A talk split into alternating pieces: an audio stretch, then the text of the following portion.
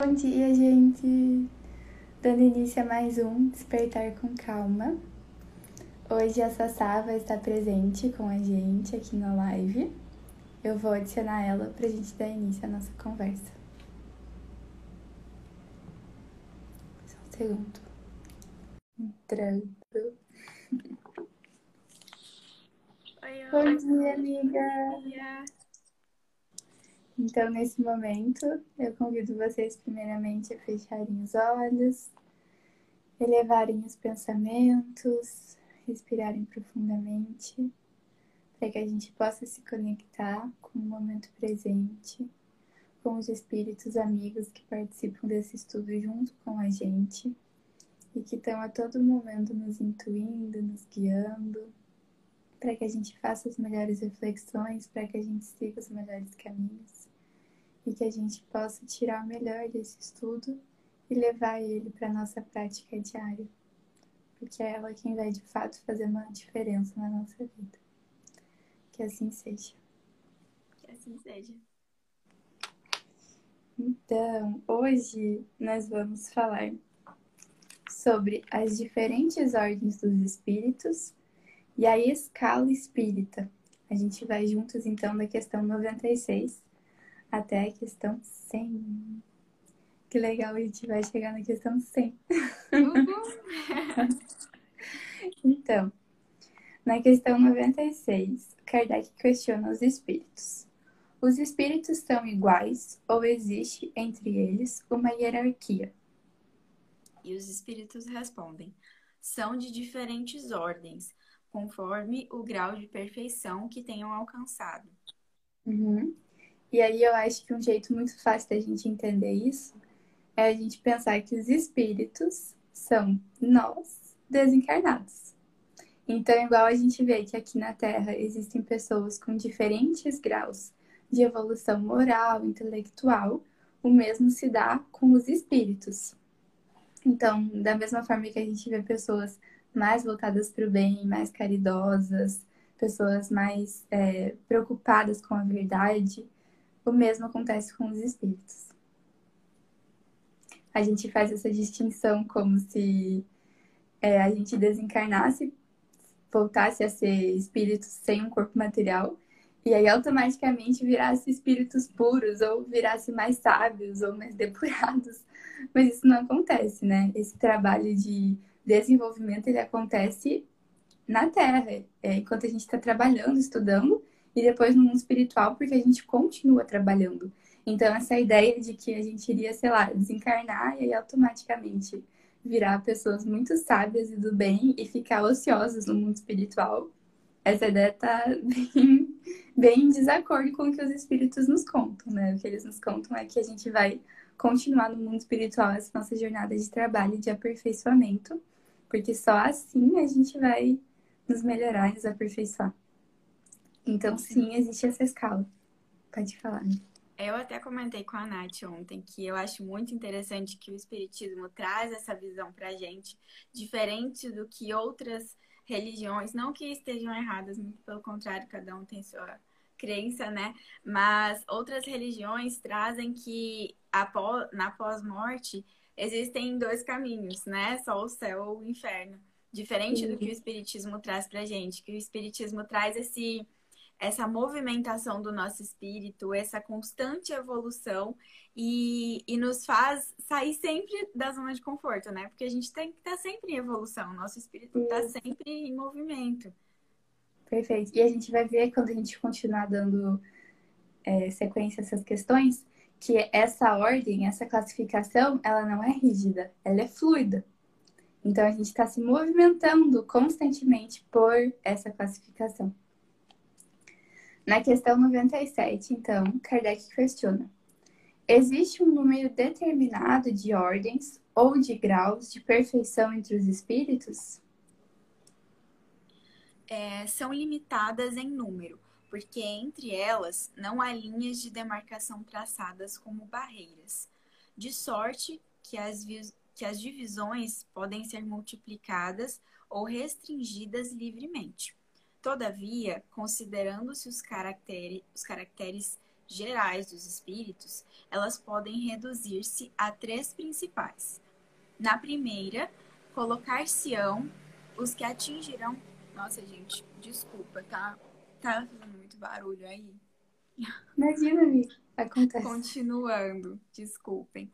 Na primeira, colocar-se-ão os que te atingiram a perfeição máxima, os puros de espírito. Formam a segunda os que chegaram ao meio da escala. O desejo do bem é o que neles predomina. E, pertence, e pertencerão à terceira classe os que ainda se acham na parte inferior da escala, os espíritos imperfeitos. A ignorância, o desejo do mal e todas as paixões más que lhes retardam o progresso, eis o que os caracteriza. Uhum. Então, no início da resposta, quando Kardec questiona se existiria um número determinado de ordens ou de graus, ele fala que esse número é ilimitado, porque não existe uma demarcação, uma linha absoluta que fala aqui começou uma classe e aqui começa outra. Não existe isso. E se a gente olhar na natureza, os fenômenos são assim. Não existem demarcações constantes. Por exemplo, se você olhar as cores do arco-íris, quando começa uma e acaba outra? Não existe uma linha, né? É um, uma escala que vai progredindo e vai transmutando de uma cor até chegar na outra. O mesmo acontece com essa escala dos espíritos. Exato. E aí os espíritos é, meio que fazem uma divisão geral é, sobre isso, né? Em três classes, digamos, entre os espíritos mais puros, os espíritos que estão nessa linha intermediária, que querem fazer o bem, é, que têm esse desejo de bem é, genuíno, e os espíritos imperfeitos. É, uhum. Mas uma coisa interessante que a, a Nath estava comentando também é que todos temos o poder de fazer o bem. Só que todos os espíritos, né? Só que isso demanda vontade. E isso somos é, é faz parte do nosso livre-arbítrio, né? Exato, amiga. E aí a gente vê que dentro dessas três classes que os espíritos nos apresentam, vão ter muitas distinções entre elas. Né? É, dentro de uma classe, a variação desse nível de bondade, maldade, esse nível da vontade de ajudar, vai variar muito.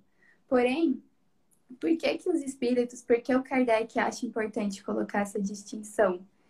É mais para a gente ter essa ideia, esse conhecimento de que existem espíritos mais ou menos puros e por isso a gente justamente não pode confiar em todos os espíritos. Então, essa categoria vem mais no sentido de auxiliar, de alertar que em nem todos os contatos com o mundo espiritual a gente vai estar sendo guiados por entidades que têm esse desejo puro, genuíno do bem. Então, é, não dá pra gente falar, não, todo mundo que tá em tal classe, sabe, é de tal maneira. Não, existe uma grande variação mesmo dentro dessas classes determinadas. E, como a gente já falou, a gente está progredindo. Então, Deus não nos criou perfeitos, mas nos criou perfectíveis. E a gente está fadado da perfeição. Não sei quanto tempo vai levar, o processo de cada um é diferente, mas eu sei, eu tenho muita confiança nisso, de que um dia todos nós vamos chegar. Então, não são escalas absolutas, são mais só no sentido da gente ter cuidado quando a gente está se relacionando com o mundo espiritual. Exato. E eu achei interessante essa, essa observação de que nem todos os espíritos com os quais, é, mesmo Kardec entra em contato e tudo mais, é, todos são perfectíveis, todos são. A verdade deles é absoluta, não. São verdades que podem mudar, mutáveis, né?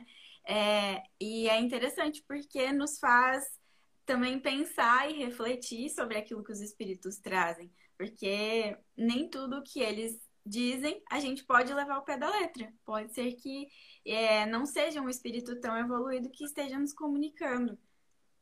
É, é o que a gente é, acredita, assim, é que no livro dos espíritos foi feita uma boa seleção, né? O Kardec uhum. questionava para vários médiums de diferentes regiões E aí ele fazia esse compilado das respostas, via se todas é, estavam em concordância, e só então ele colocava no livro dos espíritos, né? Não foi um único espírito. Mas é, essa, esse teu comentário é bom para quando a gente está falando de comunicações é, mediúnicas não tão oficiais, sabe? Uhum. Que acontecem a qualquer momento, independente da vontade do médium, por exemplo, e em, em determinados locais que não são tão protegidos energeticamente, entende? Então, aqui no Livro dos Espíritos, claro que a verdade, é, existem poucas verdades que são imutáveis, como a, a existência de Deus, por exemplo.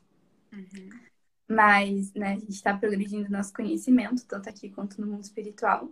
Mas, no geral, as respostas do livro dos espíritos são mais confiáveis, né? Justamente Sim. por isso que a gente estuda elas. Exatamente. Sim. Hum. Bom, na questão 98, os espíritos, o Kardec questiona: os espíritos da segunda ordem têm apenas o desejo do bem ou terão também o poder de praticá-lo? E os espíritos respondem: cada um deles dispõe desse poder, de acordo com o grau de perfeição a que chegou. Assim, uns possuem a ciência, outros a sabedoria e a bondade. Todos, porém, ainda têm de sofrer, sofrer provas. Uhum. É que a gente tem duas questões. A primeira é aquilo que você já trouxe, da vontade, né? A gente, eu acho que a gente já se encontra num lugar onde a gente tem esse desejo da bondade, a gente tem esse desejo por um mundo com mais amor, mas aí vai depender da nossa vontade individual de progredir. Porque é muito fácil a gente falar assim, ah, a sociedade tem que mudar, o outro tem que mudar. É, mas e a sua evolução e a sua reforma íntima? Como está? Uhum. Porque o mundo só vai progredir, o mundo só vai regenerar quando nós nos transformarmos internamente. O processo não acontece fora, o processo acontece dentro. E aí é bem interessante, porque agora a gente fala: ah, a Terra está em regeneração. Sim, a Terra está em regeneração, mas se você não acompanhar o progresso dela, daqui a pouco você não pode mais é, encarnar aqui de novo, sabe?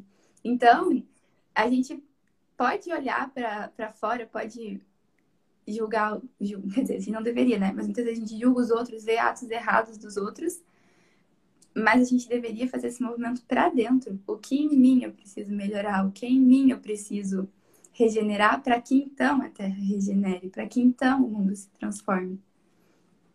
E, é, né? é, e muitas vezes é, é comum a gente atribuir culpa àquilo que está fora, né? É uma armadilha do ego. Você uhum. é, atribuir aos políticos, a, sei lá, a chuva, ao sol, aos, a, a um familiar, a qualquer pessoa, o seu problema.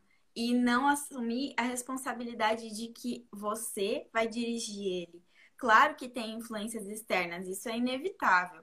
Mas a gente é que guia as nossas vidas, a gente é que faz do mundo de fora aquilo que a gente quer ver nele. Exato, amiga. E essas armadilhas do ego são justamente o nosso egoísmo e a nossa vaidade de não querer admitir as nossas imperfeições. E aí, quando a gente pensa nesse caminho da nossa reforma íntima, é, é muito legal a gente é, ter como nosso auxiliar, como nosso instrumento, assim, o Evangelho. Já trouxe aqui de novo a importância de ler o Evangelho segundo o Espiritismo, porque ele realmente é um guia de caminho para a gente seguir.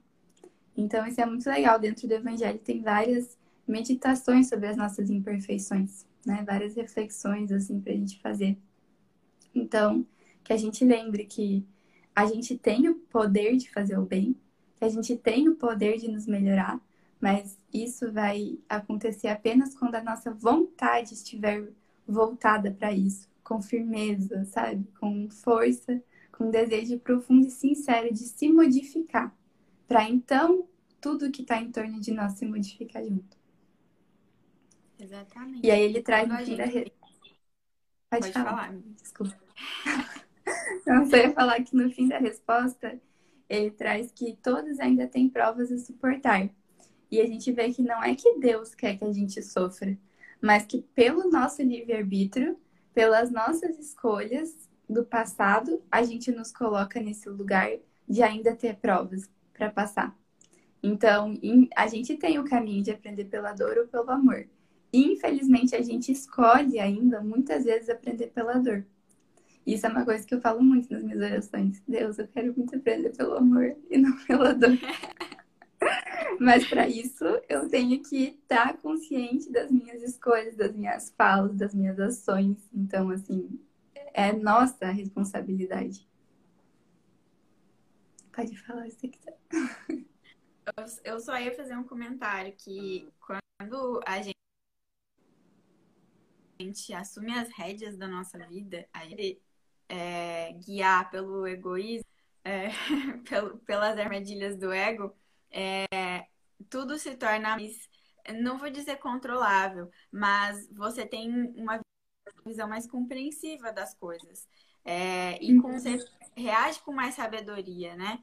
Em relação a aquilo que, tá, que se dispõe na sua vida. Você não dá culpa para tudo que está fora e fica como vítima da situação. Você é, você é protagonista. Exatamente, amiga. Quando a gente assume o nosso papel de estar conscientes nas nossas ações. Tem uma frase do Osho que ele fala assim: o ego só nos dá palavras, a alma, né, nos dá olhos. Então, uma pessoa que ainda está muito presa no ego, ainda está muito presa no inconsciente, ela vai ficar a todo momento perguntando para os outros aonde está o caminho, aonde está a porta, onde está a saída, o que eu faço, o que eu não faço. E aí, uma pessoa que ela já está mais centrada na sua consciência, na sua essência, ela consegue enxergar o caminho, ela consegue enxergar as suas escolhas, ela consegue enxergar a sua responsabilidade. E esse é o nosso trabalho. E para estar tá consciente, a gente precisa estar tá presentes. Então, é um eterno cuidar dos nossos pensamentos e nos trazer para cá sempre. Bom, na questão 98. Os espíritos. É. Na questão 98. Não, a questão 98 já falei. Na 99. É. Kardec questiona. Os espíritos da terceira ordem são todos eles essencialmente maus? E os espíritos respondem: Não. Uns há que não fazem nem o mal, nem o bem. Outros, ao contrário, se comprazem do mal e ficam satisfeitos quando se lhes depara ocasião de praticar. Há também os levianos ou estouvados, mais perturbadores, que se comprazem antes da malícia do da malvadez. E fazer consiste em mistificar e causar pequenas contrariedades de que se riem. Uhum. A gente estava conversando sobre isso, né, tá, amiga? Tá, eu acho que tá que... atrás. Aham. Mas tá, tá dando pra ouvir tudo. tá um pouquinho um delay entre sua voz e seu vídeo, mas tá, tá dando pra ouvir tudo. Bom, a gente estava conversando sobre é, usar essa terminologia, espíritos maus. Tá certo que eles usam aqui no livro dos espíritos por uma questão didática, mas a gente sabe que, na verdade, os espíritos esses espíritos considerados, entre aspas, maus, eles são espíritos sofredores. Então, os espíritos que perturbam são espíritos perturbados. Os espíritos que tentam fazer os outros chegar nesse lugar de infelicidade, eles são espíritos infelizes. E, e a gente não deveria olhar para eles numa postura de, nossa, é um espírito mau, e julgando, e, enfim, a gente deveria olhar para eles com piedade e no sentido de fazer uma oração, no sentido de, sabe, eles são quem mais precisam de ajuda. Os espíritos considerados maus, eles são quem mais sofrem. Então, eles são quem mais precisa da nossa piedade, da nossa bondade, da nossa caridade. Analisando aqui a questão 99, é, a gente deveria, então, ter uma outra postura com relação a esses espíritos. E em vez de simplesmente julgar, falar mal deles, fazer uma oração, tentar ajudar com aquilo que nos for possível. E isso não vale apenas para os espíritos desencarnados, mas também para os espíritos encarnados. Então, a gente deveria, né, onde a gente quer chegar, eu junto, é estar num lugar de não julgar o outro, de não querer colocar ele numa categoria de ou ele é mal ou ele é bom. Até porque tudo no universo é dual. Então, todos nós aqui, ainda encarnados no planeta Terra, ainda temos um lado luz e um lado sombra. Muitas vezes a gente se depara só com o lado sombra da pessoa, mas isso não quer dizer que ela não tenha um lado luz. Então é bem legal quando a gente começa a fazer esse exercício de não julgar, de tentar encontrar o lado luz das pessoas e a gente vê que de fato todos temos, né? Até porque todos somos filhos de Deus, todos estamos fadados a esse caminho da evolução. Então, por mais que hoje o que eu conheci da pessoa, o que eu vivi com a pessoa não foi bom para mim, isso não quer dizer que não exista amor, que não exista bondade dentro da pessoa.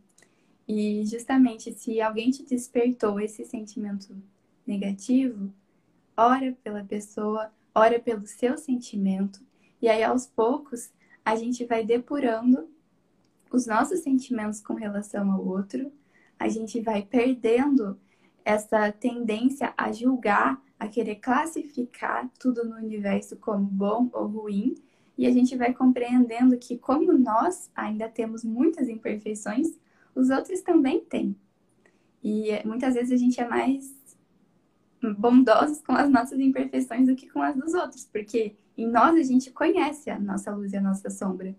E aí a gente tem que estender esse olhar para os outros, estender esse olhar para as fases dos outros também. É para isso que estamos aqui, para perdoar, para amar, para servir. Não é? E aí, por fim, na questão 100, eu recomendo vocês lerem, a gente não vai ler juntos ela, porque a questão 100 é um texto bem longo, são três páginas, em que o Kardec ele explica exatamente tudo isso que a gente já falou aqui, sobre essa escala espírita ser fluida, sobre a gente estar caminhando pela escala espírita, sobre essas ordens, as classes dentro das ordens.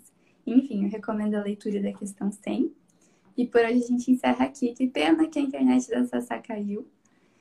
Mas eu agradeço você, amiga, por estar comigo todas as quartas e sextas. É muito importante para mim a sua presença. E é de todo mundo que estuda e que está aqui com a gente. São vocês que tornam esse estudo possível. Então, eu agradeço. E eu desejo a todos um excelente fim de semana, um excelente feriado. E eu vou finalizar avisando que a gente vai voltar só na quarta porque a gente preza muito pelo descanso aqui também. Então, trabalhar na hora de trabalhar, descansar na hora de descansar. Um beijo.